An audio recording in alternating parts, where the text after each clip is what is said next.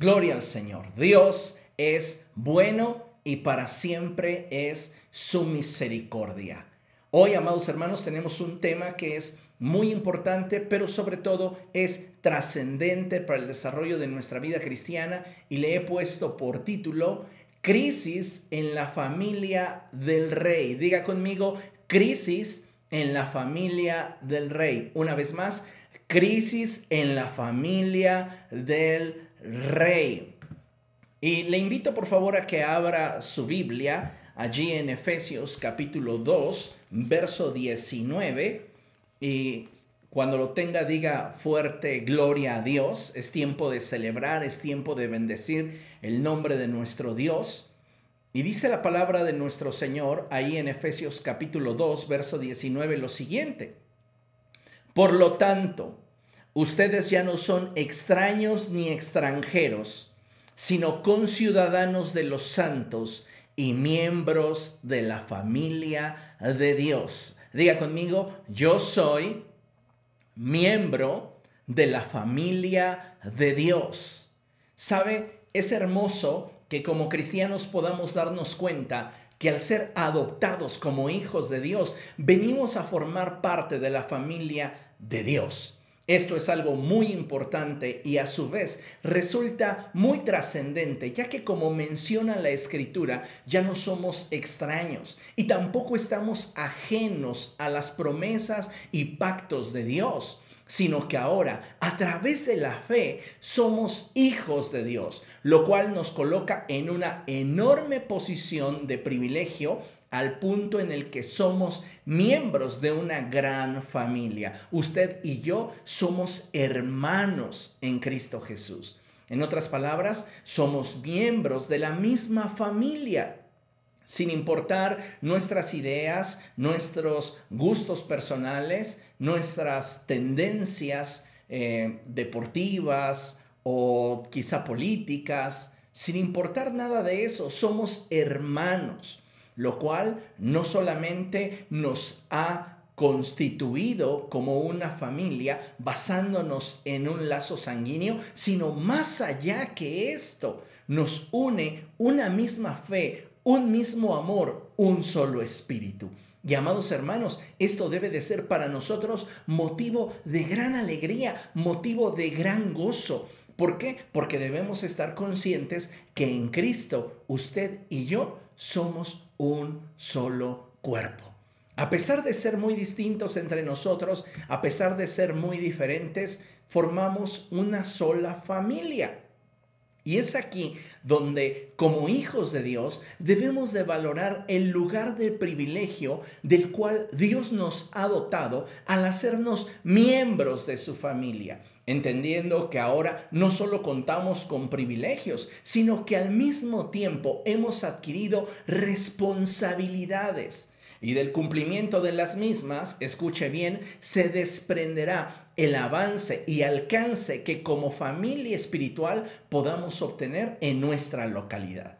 En otras palabras, hemos sido colocados por Dios en una posición de privilegio. Somos su familia y de ahí no solamente se desprenden privilegios, también se desprenden responsabilidades, que de acuerdo a cómo usted y yo cumplamos con ellas, se va a desprender el avance y alcance que como familia espiritual a nivel local podamos tener.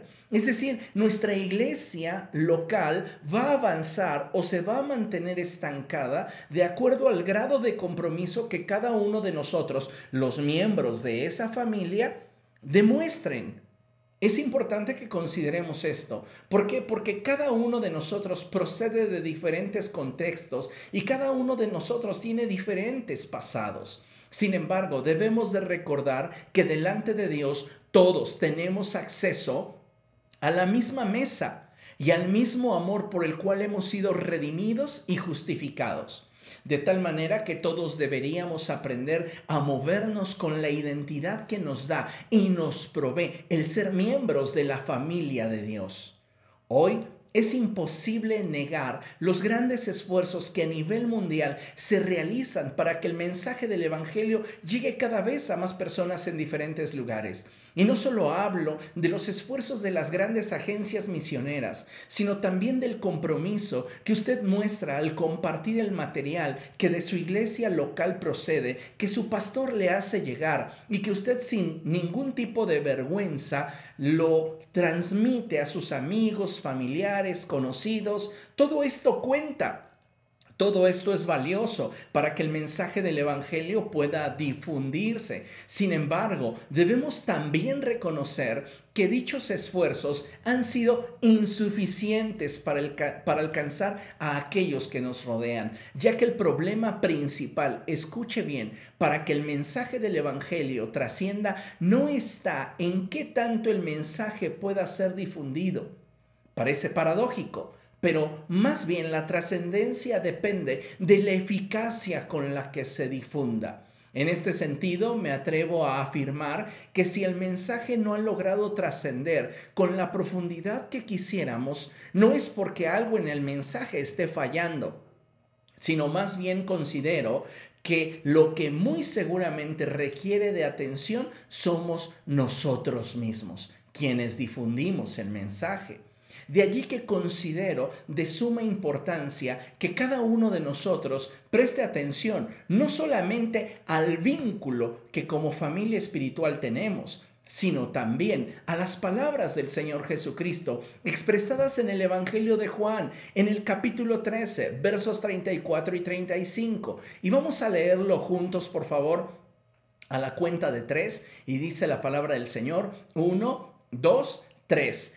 Este mandamiento nuevo les doy, que se amen los unos a los otros, así como yo los he amado, también ustedes deben amarse los unos a los otros. De este modo, escuche, todos sabrán que son mis discípulos si se aman los unos a los otros.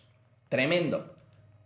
De acuerdo con la expresión del Señor Jesucristo y el deseo que ardía en su corazón, podemos observar que una de las principales cosas que Él deseaba era que le imitáramos en nuestra forma de vida que fuéramos en pos de Él. Y es aquí donde toma relevancia su palabra cuando Él expresaba, si alguno quiere venir en pos de mí, niéguese a sí mismo, tome su cruz cada día y sígame ya que para poder ser un verdadero discípulo de Cristo necesitamos morir a nosotros mismos y permitirle a Él vivir a través de nosotros.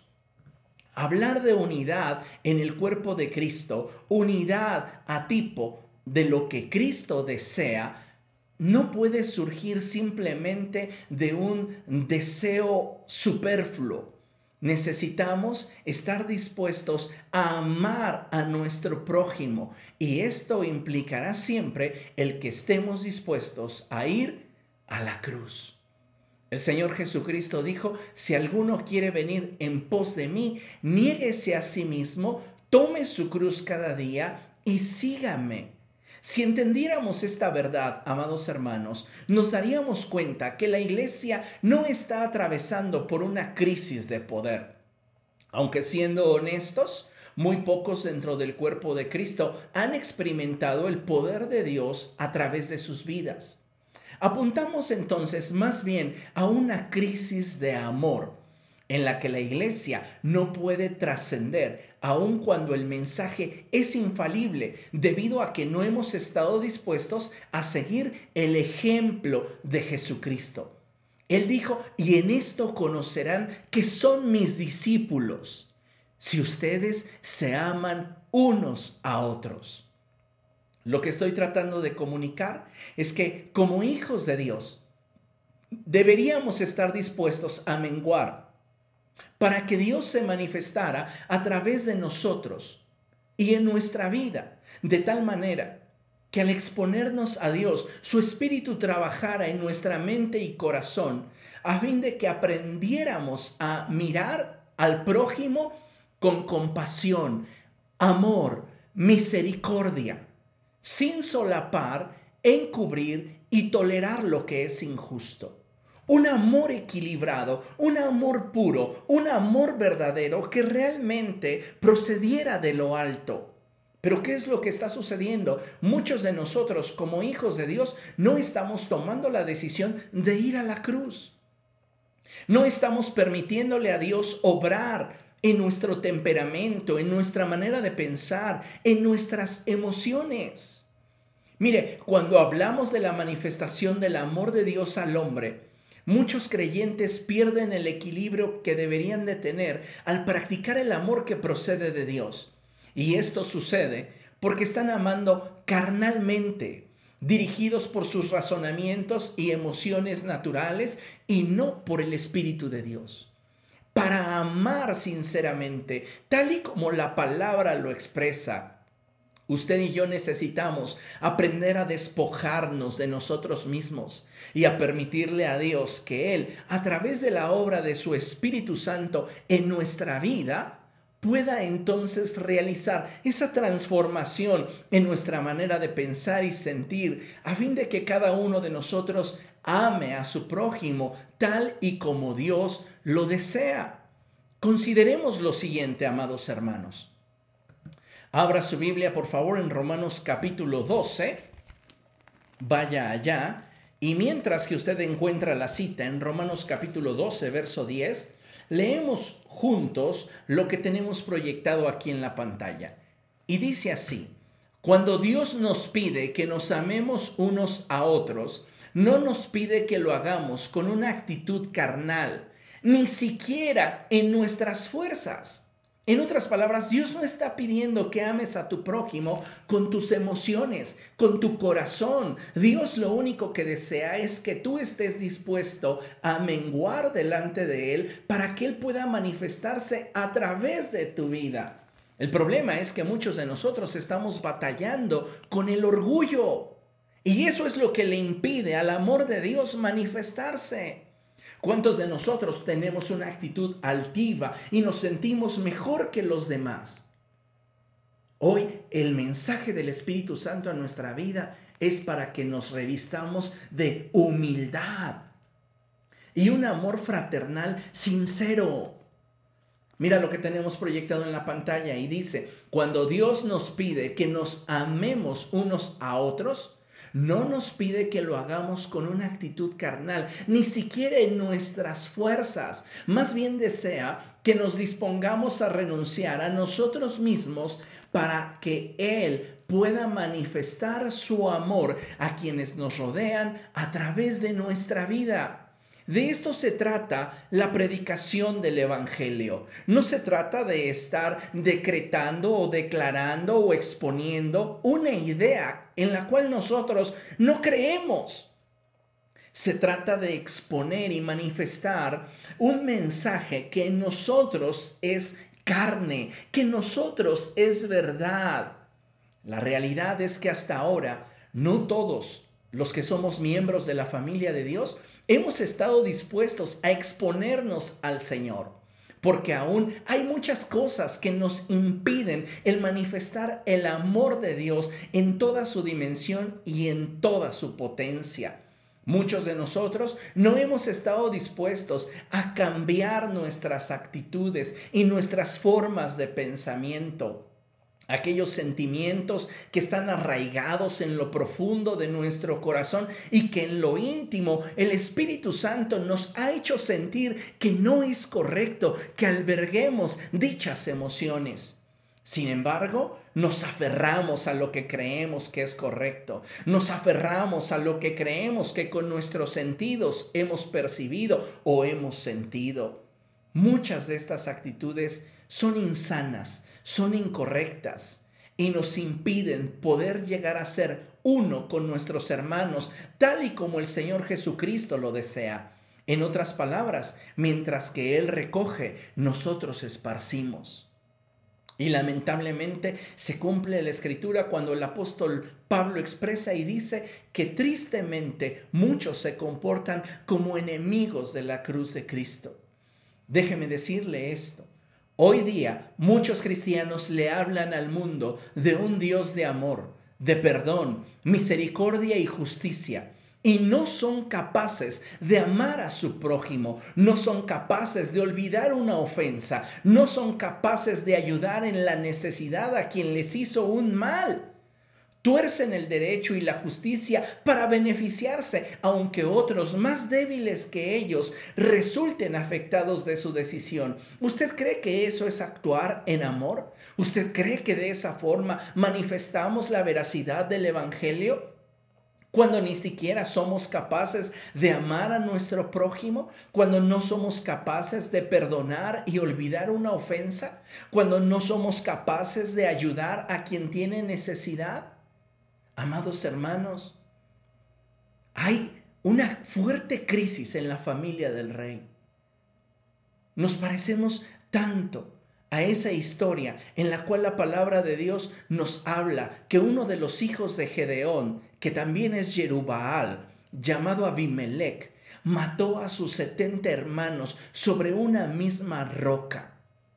A veces somos imparables en nuestro juicio para nuestros hermanos, para aquellos que nos rodean. Nos llenamos de prejuicios y lo único que logramos con ello es debilitar al cuerpo de Cristo porque somos miembros los unos de los otros.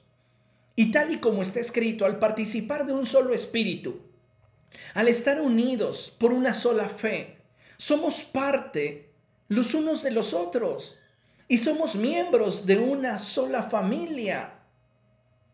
Qué lamentable que nosotros como hijos de Dios no estemos dándole un ejemplo al mundo de ser discípulos de Jesús.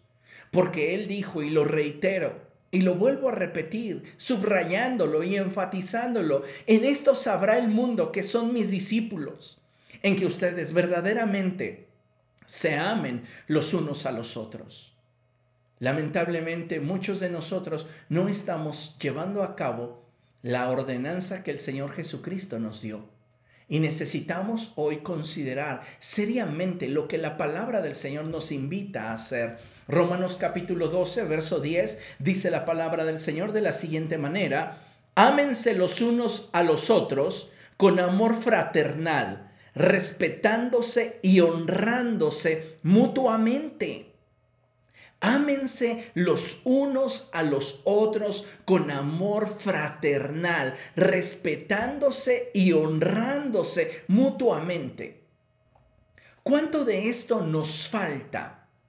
de forma personal e individual para poder ser esos portavoces congruentes del mensaje del Evangelio.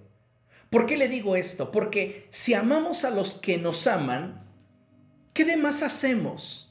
Si bendecimos a los que nos bendicen, ¿en qué nos diferenciamos de los paganos?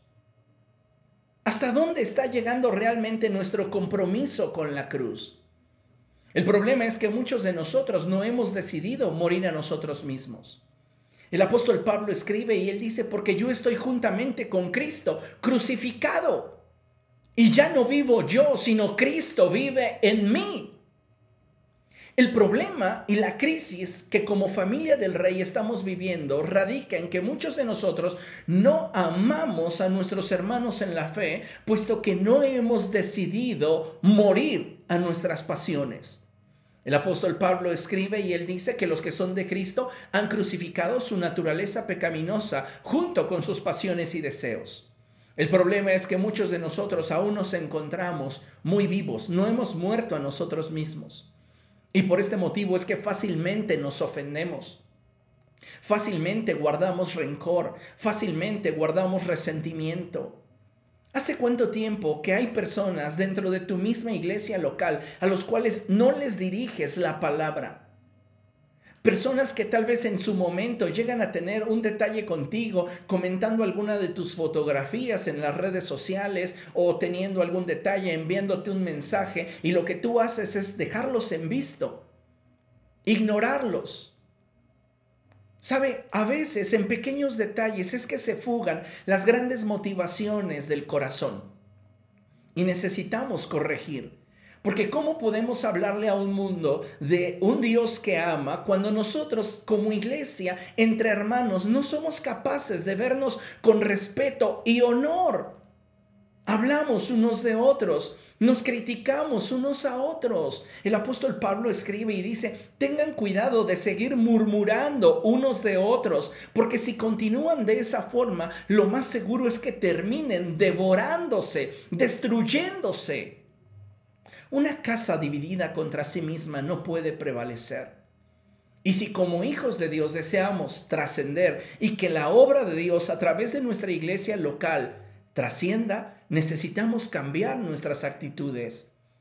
Hay ocasiones en las cuales nos llegamos a encontrar algunos hermanos en el supermercado, en la calle, afuera de la iglesia, y nos dejan con la mano extendida. No corresponden al saludo. Digo, aun si te saludara una persona que hace mal, y que comunitariamente sabemos que es una persona dañina para la sociedad, pero te brindara un saludo amable, te aseguro que serías capaz de responderlo. Pero no tienes la misma actitud para con tu familia cristiana y espiritual. Y es ahí donde estamos debilitando al cuerpo de Cristo. Lamentablemente, como ya lo mencioné, la crisis que estamos enfrentando como familia real es una crisis de amor. Y esto se debe a que Dios no ha ocupado el trono de nuestros corazones. Porque de hecho, como está escrito, el Dios que gobierna nuestras decisiones es nuestro vientre. Es decir, vivimos para agradar y satisfacer nuestros propios deseos. Vea lo que el apóstol Pablo escribe. Vaya conmigo a Filipenses. Filipenses capítulo 3. Y vamos a leer el verso 18 y 19. Filipenses capítulo 3 versos 18 y 19. Dice el apóstol de la siguiente forma. Como les he dicho a menudo, y ahora lo repito hasta con lágrimas, muchos se comportan como enemigos de la cruz de Cristo. Su destino es la destrucción. Adoran al Dios de sus propios deseos. La traducción literal es su Dios es su estómago. Es decir, el lugar donde se centran los deseos y la codicia del hombre, donde no hay nada más importante que lo que yo considero que necesito. Dice la palabra, su destino es la destrucción. Adoran al Dios de sus propios deseos y se enorgullecen de lo que es su vergüenza. Solo piensan en lo terrenal. Amados hermanos, necesitamos tener un cambio en nuestra actitud, porque de otra manera no vamos a poder trascender. Vuelvo a leer esta porción que leímos aquí en proyectada en nuestra lámina y dice, cuando Dios nos pide, ponga mucha atención en esto, que nos amemos unos a otros, no nos pide que lo hagamos con una actitud carnal ni siquiera nos pide que lo hagamos en nuestra fuerza. ¿Por qué entonces hay tanta falta de amor entre los creyentes? Vamos a descubrir esta verdad porque es algo que realmente está sucediendo entre nosotros y que necesitamos cambiar. ¿Por qué esa falta de amor? Lea conmigo. Lamentablemente, muchos cristianos no han aprendido a ser discípulos de Jesús. Estos lo siguen a distancia, tratan de forjarse para sí mismos un camino de atajos que sin esfuerzos o sacrificios los mantengan en rumbo, ignorando que Jesús es el camino. Y si no amamos a la manera de Dios, resulta vano todo lo que como fruto de un amor carnal y banal pudiéramos hacer. Amados hermanos, necesitamos aprender a amar a la manera de Dios.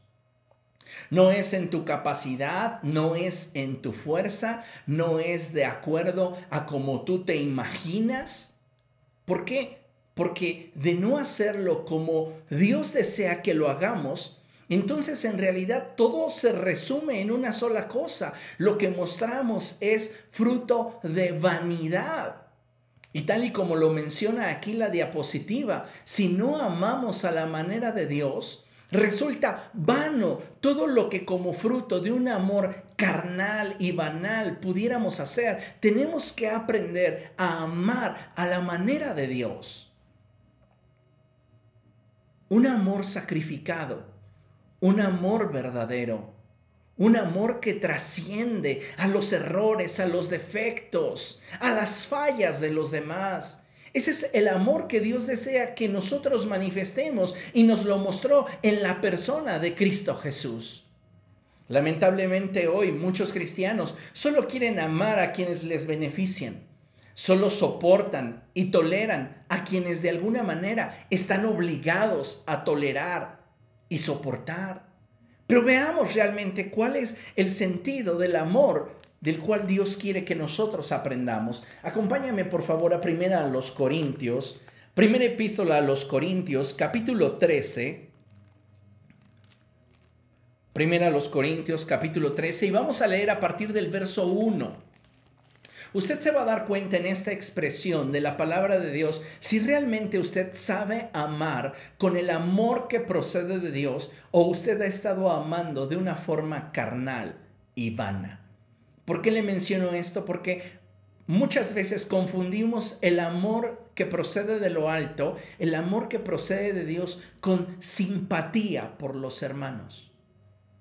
Y Dios no nos ha llamado a sentir simpatía, sino a poner en práctica, poner en marcha el amor que de Él procede.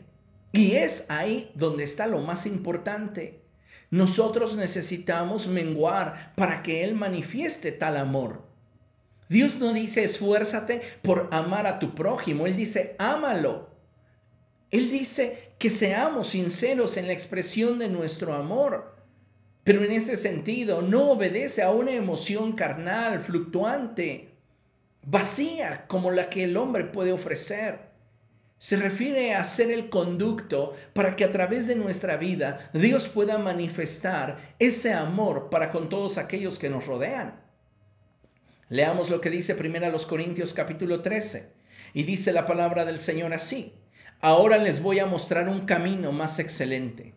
Si hablo en lenguas humanas y angelicales, pero no tengo amor, no soy más que un metal que resuena o un platillo que hace ruido. De nada me sirve en la iglesia estar con el Rambo saca la bazooka si no soy capaz de amar a mi prójimo, de perdonar sus errores, de pasar por alto sus ofensas. De nada me sirve usar un velo o un vestido larguísimo que me llegue hasta los tobillos si no soy capaz de corresponder sinceramente a un gesto de amabilidad y amor por parte de alguien que no me agrada. Dice la palabra del Señor. Si tengo el don de profecía y entiendo todos los misterios y poseo todo conocimiento, y si tengo una fe que logra trasladar montañas, pero me falta el amor, no soy nada. De nada sirve que tengamos unción, de nada sirve que podamos ser elocuentes, de nada sirve que podamos ocupar una posición de privilegio dentro del cuerpo de Cristo, llámese ministerio, área de servicio o como quieras llamarle, si no somos capaces de amar a nuestros hermanos. ¿Cuántas guerras ocultas estamos lidiando en nuestro corazón? Sentimos celos, sentimos enojo, sentimos rivalidad, sentimos tantas emociones que lejos de edificarnos nos están destruyendo.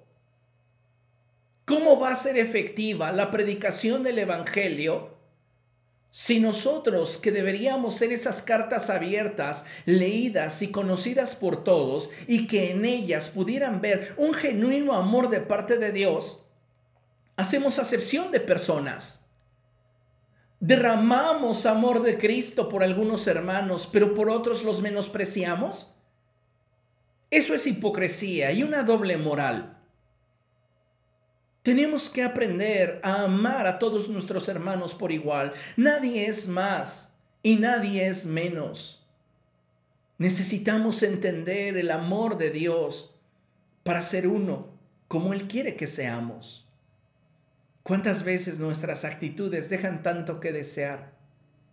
Y es ahí donde se debilita la efectividad de la predicación del Evangelio.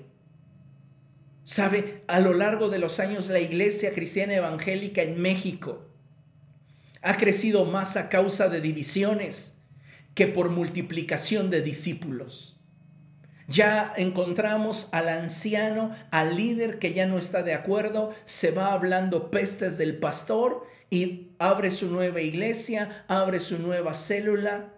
¿Usted cree que hay bendición en eso? ¿Usted cree que realmente Dios está en medio de esta actitud?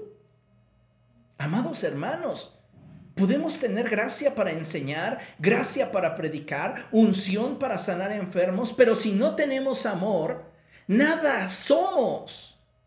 Continúa la escritura diciendo, 3. Si reparto entre los pobres todo lo que poseo, y si entrego mi cuerpo para que lo consuman las llamas, pero no tengo amor, nada gano con eso. Podríamos ocuparnos de las necesidades de los demás pero si lo hago para obtener popularidad, si lo hago para que otros tengan un concepto de mí más alto que el que deben de tener, si mi motivación no es realmente el amor, de nada sirve aquello de lo cual yo me estoy desprendiendo. Necesitamos cambiar nuestra actitud. Vean lo que dice la escritura. En esta porción, en mi interpretación personal, yo veo al apóstol Pablo mirando a Jesús. Y él mira a Jesús en esa cruz. Y entonces al mirar a Jesús en la cruz se inspira para describir lo que es el amor, las manifestaciones del verdadero amor que proceden de Dios. Y dice, el amor es paciente, es bondadoso. El amor no es envidioso, ni jactancioso, ni orgulloso. No se comporta con rudeza no es egoísta, no se enoja fácilmente, no guarda rencor. El amor no se deleita en la maldad, sino que se regocija con la verdad. Todo lo disculpa, todo lo cree, todo lo espera, todo lo soporta. El amor jamás se extingue. ¿Se da cuenta de el estándar de amor que Dios nos ha llamado a manifestar? Dios no está hablándonos de que con nuestro corazón lastimado, herido, quebrantado, lleno de resentimientos y rencor, amemos a nuestro prójimo. Es imposible. El apóstol Pablo dice que la naturaleza pecaminosa no tiene la capacidad de poner en práctica los mandamientos de Dios. No tienen la habilidad ni tienen la capacidad para poder mostrar ese amor, el amor de Dios que Él desea que mostremos a nuestros hermanos. Es un amor sobrenatural. Pero para que nosotros lo podamos mostrar tenemos que menguar, morir a nosotros mismos. Y entonces, como dice la escritura, tener la manifestación de un amor que sea paciente con todos, bondadoso, un amor que no es envidioso, tampoco jactancioso, ni orgulloso. Un amor que no se comporta con rudeza, que no es egoísta, que no se enoja con facilidad y no guarda rencor. Un amor que no se deleita en la maldad, sino que se regocija con la verdad. Un amor que todo lo disculpa, todo lo cree, todo lo espera, todo lo soporta. Un amor que no se apaga. Ese es el amor que nosotros deberíamos estar manifestando. Pero ¿qué es lo que nos hace falta? Seguir el ejemplo de Jesús. Lamentablemente no hemos estado siguiendo su ejemplo. Si alguno quiere venir en pos de mí, niéguese a sí mismo, tome su cruz cada día y sígame. La pregunta del millón, ¿por qué esa falta de amor? ¿Por qué hay tanta falta de amor entre los cristianos? Mira, a lo largo de mi vida he conocido muchos grupos religiosos. He tenido relación con personas que forman parte de diferentes religiones. Tuve compañeros de trabajo que formaban parte de la secta de los testigos de Jehová. He conocido personas que han formado parte de la religión popular. ¿Y sabes? En ninguno de esos grupos, y refiriéndome a todos los demás de los cuales he tenido cercanía, nunca he escuchado a sus miembros ser tan crueles unos con otros como lo son en el cristianismo. Y con vergüenza te lo digo. Entonces, la respuesta podría ser a esta pregunta, ¿por qué esa falta de amor entre los cristianos? Muchos cristianos justifican su falta de amor para sus hermanos en Fíjese nada más en qué justificamos el por qué no amamos a nuestros hermanos. Y aunque no lo aceptemos, porque obviamente hay aquí algunas características que no vamos a reconocer, que no vamos a querer aceptar, pero que es verdad. Muchos cristianos justifican su falta de amor por sus hermanos en sus carencias económicas. Ya el apóstol Santiago lo dice, no hagan acepción de personas, porque en la iglesia de primer siglo sucedía que al que tenía dinero lo sentaban hasta adelante, pero al que vestía modestamente lo querían sentar hasta atrás. Y el apóstol Santiago dice, ¡Ey, cálmense! No está bien que hagan acepción de personas, mucho menos dentro de los miembros de su propia familia. ¿Cuántas veces tratamos a las personas con desdén? Porque tal vez no cuentan con los recursos que nosotros contamos, porque sus ropas son modestas. Y ya lo menciono más adelante, justificamos el no amar a nuestros hermanos por sus carencias económicas, por sus gustos o preferencias, y esto habla en todo sentido. A veces porque tenemos a un hermano que tiene una preferencia política diferente a la nuestra, ya marcamos un límite con esa persona.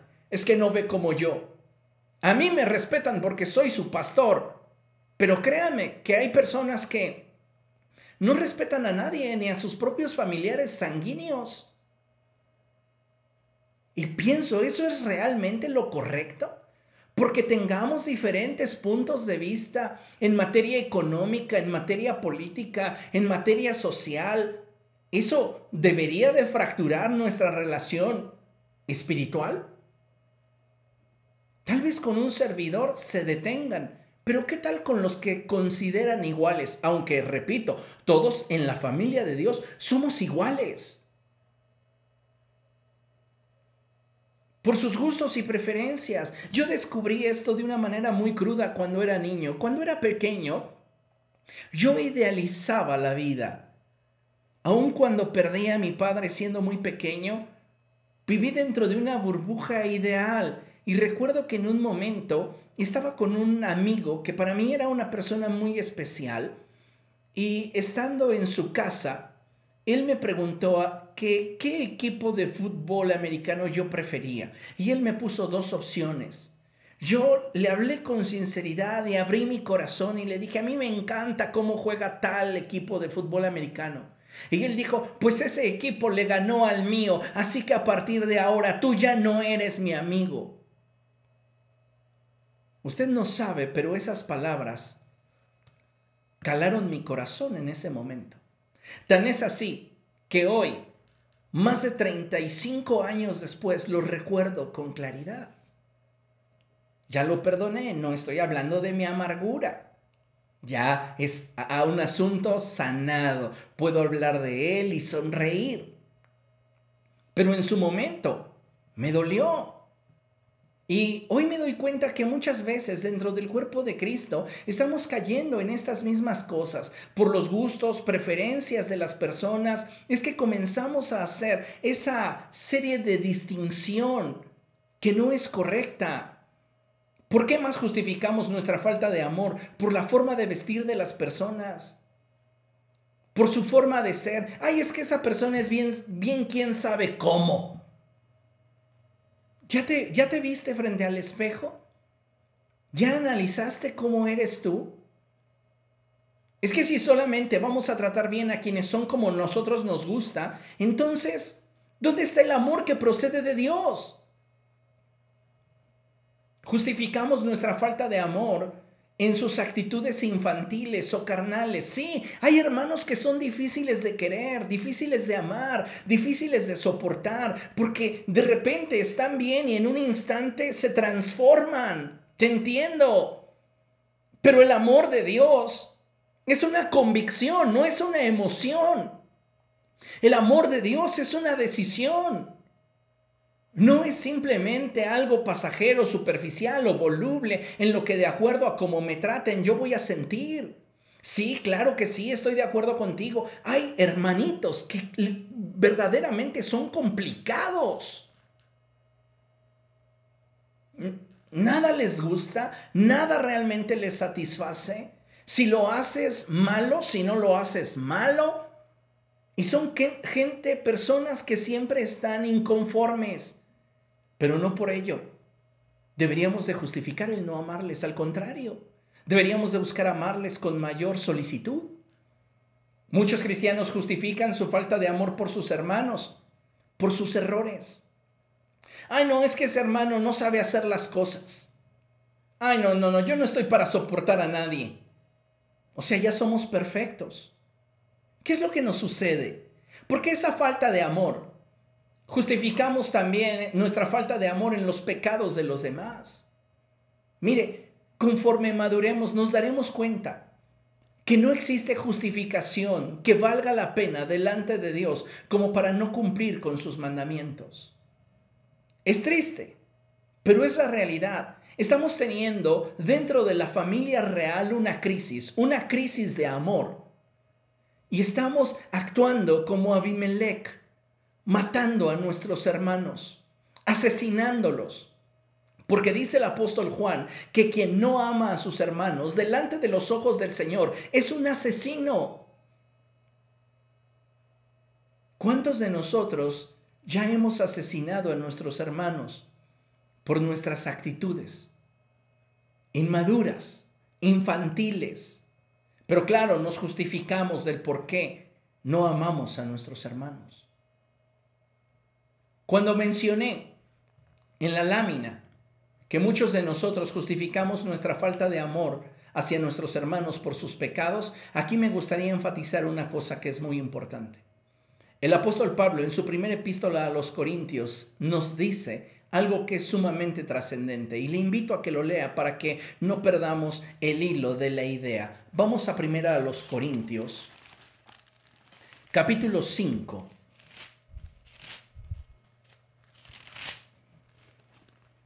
Verso 10 en adelante. Y dice la palabra del Señor así. Desde el verso 9 lo leemos. Por carta ya les he dicho que no se relacionen con personas inmorales. Por supuesto, no me refería a la gente inmoral de este mundo, sino a los ávaros, estafadores o idólatras. Note esto. En tal caso, tendrían ustedes que salirse de este mundo. Pero en esta carta quiero aclararles que no deben relacionarse con nadie que llamándose hermano sea inmoral o avaro, idólatra, calumniador, borracho o estafador. Con tal persona ni siquiera deben juntarse para comer. ¿Dónde dice en este pasaje no le amen? En ninguno. En ninguna porción de este pasaje dice la escritura, no le amen. Estamos hablando de una persona cuyo pecado es de dominio público y cuya actitud en su corazón es de no arrepentimiento. Porque si una persona pecó pero se arrepiente, viene un proceso de restitución. Y tú ya no tienes la capacidad de juzgar dicha situación por la cual tu hermano atravesó. Porque la sangre de Cristo ya cubrió su pecado y tú no eres nadie para juzgarle. Me explico. El único acusador de los hermanos es Satanás. Pero esta concesión que el apóstol Pablo está mencionando en la escritura aplica para aquellos cristianos cuyos pecados son ya de dominio público y la actitud en sus corazones es de no arrepentimiento. En este sentido, lo que el apóstol dice es, no se relacionen más con esa persona, porque la gente del mundo los va a tachar igual que a él. ¿Comprenden? Pero jamás dice no le amen. A veces juzgamos a las personas por sus pecados pasados. Y entonces nosotros continuamos descalificando, señalando a las personas a causa de las situaciones que vivieron en su ayer. Y le hago una pregunta. ¿Quién de nosotros, sinceramente, ha tenido un ayer perfecto? Todos hemos pecado. ¿Qué te hace mejor que los demás? Amados hermanos, tengamos en consideración esto y vengamos delante de Dios arrepentidos. Mire, muchas veces no somos capaces de ver en nuestras diferencias fortalezas. ¿Qué es lo que vemos? Ah, es diferente a mí, piensa distinto que yo, ya lo deseché. No somos capaces de ver en nuestras diferencias fortalezas y sin considerarlo, al dividirnos, nos debilitamos. Qué lamentable es cuando, como hijos de Dios, en lugar de trabajar por la unidad, en lugar de trabajar por un avance en el reino de los cielos, estamos limitando la obra del reino por causa de lo que sentimos o lo que nosotros queremos, pasiones y deseos carnales. Amados hermanos, esta actitud no es correcta. Así que si la descubrimos en nosotros, es tiempo de arrepentirnos. Entonces viene la pregunta, ¿qué quiere Dios que yo haga? Vea lo que dice la escritura en la primera epístola del apóstol Juan, capítulo 3, verso 18. Y dice la palabra del Señor de la siguiente manera. Queridos hijos, no amemos de palabra ni de labios para afuera, sino con hechos y de verdad. ¡Pum! Tremenda palabra acaba de arrojarnos el apóstol Juan. El apóstol dice, no amemos de palabra ni de labios para afuera, sino con hechos y de verdad. Iglesia, tenemos que mostrarle al mundo de qué en realidad estamos hechos. ¿Qué es lo que como hijos de Dios hemos sido llamados a hacer? Y no simplemente darnos esos baños de pureza, cuando en realidad lo que requerimos es menguar. Importante que tengamos ese cambio de actitud. Dice el apóstol, queridos hijos, le está hablando a creyentes. No amemos de palabra ni de labios para afuera. Queridos hijos, cristianos, gente que ya ha tomado cursos, que ya ha sido bautizada, que ya está en un ministerio, déjense de hipocresías. Déjense de falsedades. A los hermanos que les caen bien, a esos sí los tratan de abrazo y beso, pero a quienes no les agradan, le dan la vuelta. ¿Ese es el mensaje del Evangelio que predicamos? Qué lamentable es que existe esta crisis en la familia del rey. Y créanme una cosa, no es algo de lo cual Dios pueda sentirse orgulloso. Porque aún Jesús en sus días terrenales oraba porque hubiera verdadera unidad entre nosotros. Y lamentablemente, muchos de nosotros no estamos dispuestos a obedecer a Dios. Porque seguimos haciendo diferencias entre nosotros cuando lo más sencillo sería mostrar con nuestras actitudes, y con gestos de amabilidad y empatía el amor que Dios ha depositado en nuestros corazones. ¿De qué nos sirve darnos baños de perfección y disque comunión con Dios? Si en realidad no somos capaces de amar a quienes nos persiguen y bendecir a los que nos maldicen. ¿Qué clase de cristianismo estamos practicando? Nos parecemos tanto a aquellas familias que cuando el padre o la madre muere, los hijos comienzan a pelearse por las posesiones. Es triste, amados hermanos, que haya entre nosotros esta clase de actitudes y carezcamos de empatía para con aquellos que con nosotros invocan el nombre del Señor. Tiene que haber un cambio Entonces surge la pregunta, ¿cómo puedo manifestar el amor de Dios a mis hermanos? Déjame darte una lista, es un poco extensa, pero considero que es importante que consideremos cada uno de estos puntos, valoremos cada uno de estos puntos, abracemos cada uno de estos puntos y nos dejemos de hipocresías, nos dejemos de falsedades. Porque sabes, tú puedes Bendecir a tu hermano con tus labios y maldecirlo con el corazón. ¿Y sabes qué es lo que más pesa delante de Dios? Lo que surgió de tu corazón. Porque podemos decirle a la gente un Dios te bendiga, pero en la mente decir, ay, cómo me caes mal, ojalá ya te vayas. ¿Y dónde está la congruencia?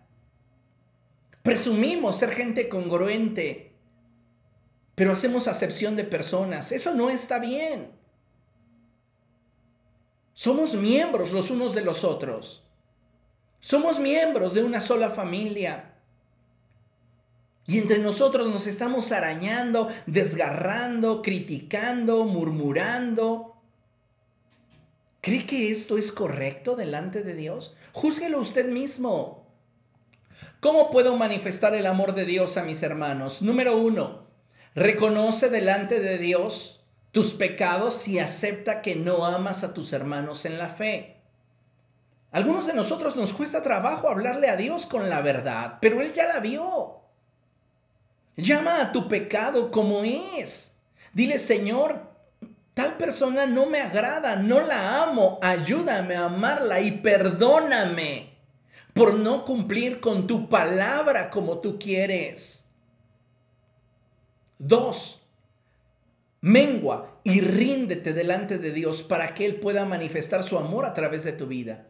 Como mencionaba al principio, no manifestamos el amor de Dios porque no estamos menguando. No estamos yendo a la cruz. Tres, perdona de todo corazón a quien te haya ofendido o quien has creído que te ofendió. ¿Por qué dije esto? Porque realmente existen estas dos cosas. O hay personas que sí nos han tratado mal, hay personas que sí han buscado con dolo el dañarnos y lastimarnos y eso nos produjo una herida. Y por el otro lado, hay heridas que abrazamos que son imaginarias. Creímos que la persona en cuestión a la cual le guardamos tanto rencor nos hizo algo que en realidad no hizo. Y que posiblemente nosotros nos enteramos por un chismoso. Se cuenta de una persona que en una ocasión iba al mercado cargando dos bolsas de mandado y llevaba esas dos bolsas retacadas y venía muy cerca y de frente un hermano de la congregación y ese hermano de la congregación a la distancia le saludó, mientras que aquel que llevaba las dos bolsas iba sudando y por causa del sudor una mosca se le paró en la nariz y entonces comenzó a hacer gestos intentando espantarse a la mosca. Pues fue suficiente como para que aquel hermanito guardara rencor por años y no volviera a dirigirle la palabra a su hermano. ¿Cuántos de nosotros estamos imaginando, pensando que alguien nos hizo daño cuando en realidad ni en su corazón estaba dañarnos? ¿Cuántas veces sí es comprobable que hay personas que han buscado nuestro mal, pero seguimos todavía alimentando ese rencor en nuestro corazón? Cuatro, cambia tu manera de pensar acerca de esa persona. Renuncia a tus prejuicios acerca de esa persona. Como les mencionaba, algunos de nosotros juzgamos a nuestros hermanos por su pasado y tenemos prejuicios acerca de ellos. Por esa razón es que no los podemos amar, porque el prejuicio nos lo impide.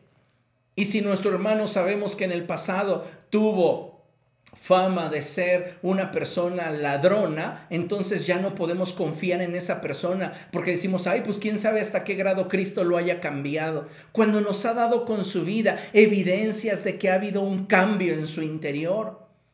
O examine usted su pasado, ¿realmente su pasado fue perfecto? Si la gente conociera realmente todo su pasado, ¿le gustaría que le juzgaran como usted juzga a los demás por lo poco que conoce de su vida? Yo estoy seguro que no. ¿Qué más podríamos hacer para manifestar el amor de Dios a nuestros hermanos? Bueno, pues yo creo que podríamos sujetar nuestras emociones e impulsos y llevarlos a la cruz. Una vez que tú decides menguar para que Dios manifieste su amor a través de ti, la gente te seguirá ofendiendo. No quiero que pienses que ya una vez que yo le entregue al Señor todas estas cosas, el amor de Dios va a fluir a través de mí tan libremente, tan perfectamente y no habrá nada que lo eh, venga a de alguna manera entorpecer. No. Vas a enfrentar situaciones difíciles, situaciones que te vuelvan a decepcionar, pero necesitas ponerle fin a las guerras ocultas en tu corazón. No le creas a todo lo que dices ver cuando lo que ves lo miras a través de la lente del prejuicio. Cuando tú sientas que vuelve tu corazón a dolerse, lleva esas emociones y esos impulsos a la cruz. Una persona muerta ya no tiene más conciencia de lo que en torno a ella en el mundo natural sucede ya no sabe cómo le vistieron, ya no piensa ni le interesa quiénes están presentes en su velorio o si no se le realizó velorio. Ya no es trascendente. ¿Qué tan muertos estamos? Porque muchos de nosotros seguimos muy vivos. Nos sigue afectando cosas superficiales, absurdas. Necesitamos cambiar nuestra actitud y madurar. Fíjese, punto número 6. Cambia tu actitud hacia esa persona. Primero mencioné en el punto 4, tenemos que cambiar nuestra manera de pensar. Número 5, tenemos que cambiar nuestra, nuestra emoción y los impulsos hacia esa persona que no, no nos cae bien. ¿Para qué? Para que como resultado podamos cambiar nuestra actitud. Lea con atención. Tus malas actitudes hablan mal de ti y no de la persona con aquella que las tienes. Tus malas actitudes que tienes hacia los hermanos hablan mal de ti, te dejan mal a ti.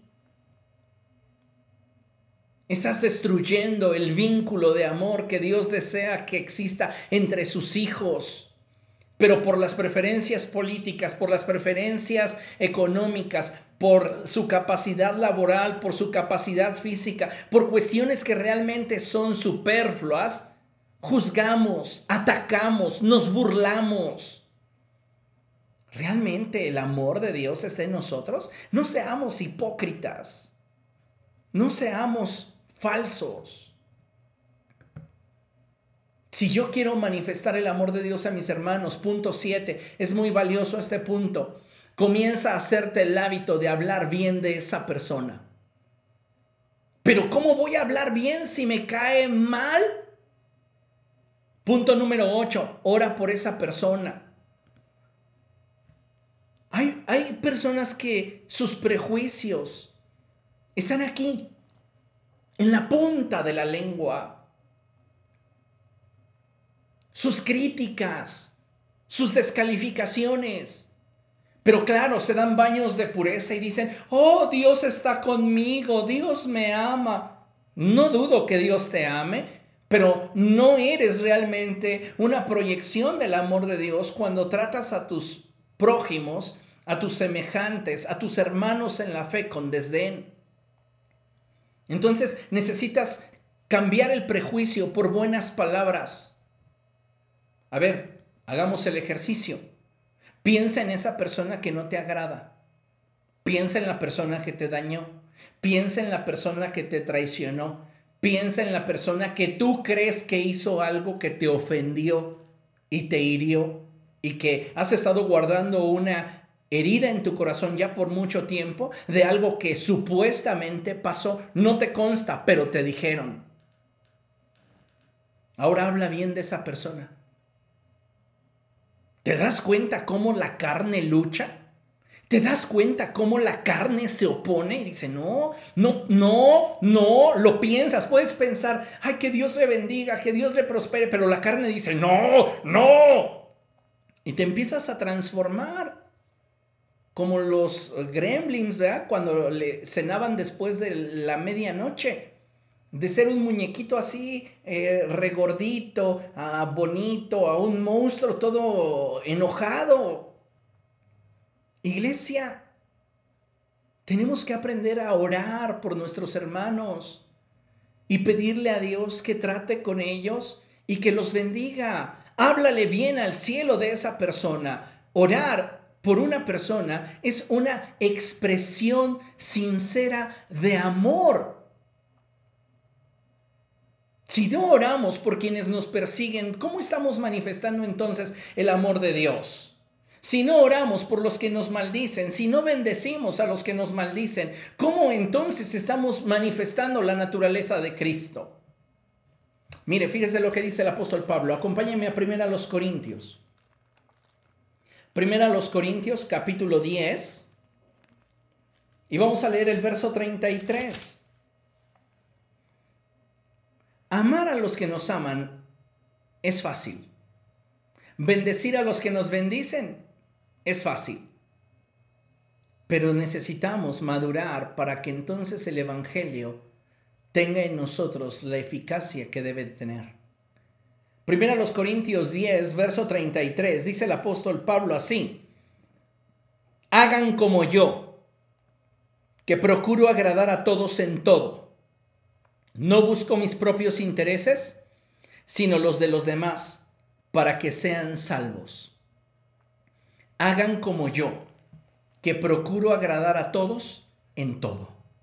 ¿Qué es lo que el apóstol Pablo está diciendo? No es que él se iba a moldear a la forma de ser de los demás. Lo que él está diciendo es, les muestro a todos el amor de Dios en mi vida y busco bendecirlos. Porque el amor es eso. Es la expresión sublime que brota de un corazón convencido de buscar el bienestar máximo en la persona que es objeto de su convicción. Tan simple como eso. Pablo amaba a la iglesia, amaba a sus hermanos. Y de ahí que él enfatice, no busco mis propios intereses, sino los demás. ¿Para qué? para que sean salvos. Lamentablemente muchos de nosotros no hemos llegado a ese nivel de madurez. Y es difícil discutir de este tema con alguien que no está dispuesto a abrir su entendimiento y su corazón a una verdad de este calibre. Pero vamos, tenemos que hacernos el hábito de comenzar a cambiar la expresión de nuestros labios y aprender a orar por nuestros hermanos. Eso es determinante en el avance que pudiéramos tener y que podremos tener en nuestra iglesia local. Si dejáramos de criticarnos, si dejáramos de juzgarnos por nuestro pasado, si dejáramos de señalarnos por nuestros errores, ¿no cree usted que seríamos una iglesia más fuerte? Pero no, siempre el diablo mete su cola en los corazones que tienen la puerta abierta a la injusticia. Porque en un corazón que tiene la puerta cerrada a la injusticia, el diablo no tiene oportunidad de sembrar discordia entre los hermanos. Hay nomás para que usted le mida. Finalizamos con la primera epístola del apóstol Pedro, capítulo 3, verso 8.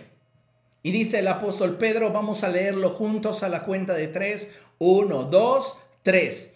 En fin, vivan en armonía los unos con los otros, compartan penas y alegrías, practiquen el amor fraternal, sean compasivos y humildes compartan penas y alegrías, practiquen el amor fraternal, sean compasivos y humildes.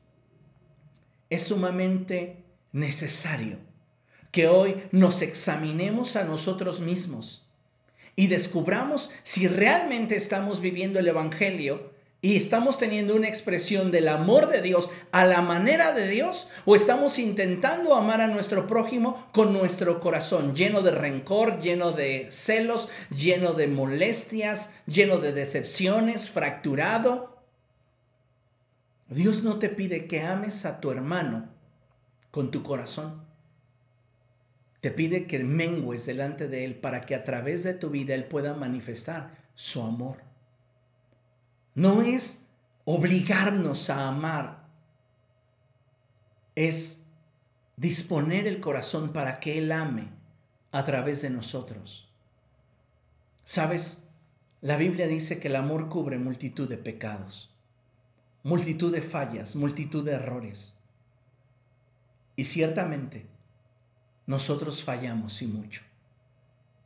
Pero ¿quiénes somos nosotros para señalar la paja que está en el ojo de nuestro hermano cuando no reparamos en la viga que tenemos en el propio? Revistámonos de humildad, seamos compasivos, amémonos sinceramente, no de labios para afuera, sino con hechos y verdad. Amén. Vamos a orar, amada iglesia, vamos a pedirle al Espíritu Santo que Él esté llevando a cabo su obra en nosotros